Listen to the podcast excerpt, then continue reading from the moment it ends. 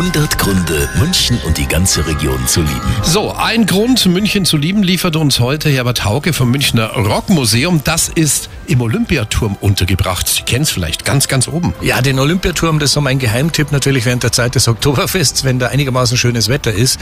Und dann schaut man so am Abend in die Stadt rein und da ist mittendrin dieses Riesenrad, dann leuchten die Lichter und man sieht, also da geht richtig was ab. Und ich bilde mir dann sogar manchmal ein, dass ich den Geruch von Brathändel, Zuckerwatte und an schönen Brezen in der Nase habe, aber dafür ist es vielleicht doch ein Stück zu weit weg. 100 Gründe, München und die ganze Region zu lieben. Eine Liebeserklärung an die schönste Stadt und die schönste Region der Welt.